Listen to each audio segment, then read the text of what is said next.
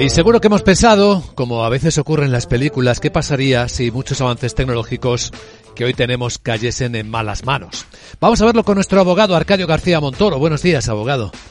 Buenos días, Luis Vicente. ¿De qué hablamos?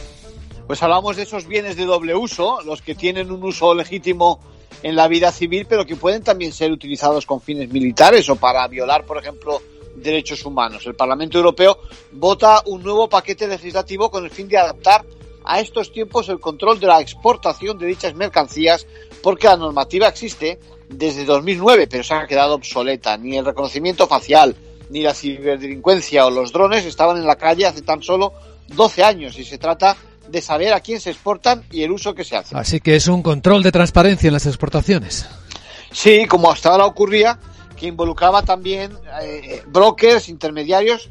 Lo que pasa es que ahora incluyen nuevas autorizaciones, tanto, por ejemplo, para productos relacionados con la criptografía como en las transferencias de tecnología intracompañías, por ejemplo. La Unión Europea se suma así a los esfuerzos de oficinas países como Estados Unidos o Reino Unido que reciben esas notificaciones de las autorizaciones de exportación y hacen un seguimiento. A este esfuerzo a nivel europeo es de esperar que se sumen, por otra parte, cada uno de los países integrantes de la Unión que pueden hacer un seguimiento más detallado a través de aduanas y fronteras.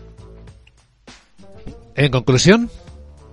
Bueno, pues las amenazas de los malos ya sabes que hoy día han cambiado. La ciberdelincuencia o el terrorismo utilizan otras herramientas y aunque sea a base de parches, hay que continuar ofreciendo obstáculos para impedir su progreso. Gracias, abogado.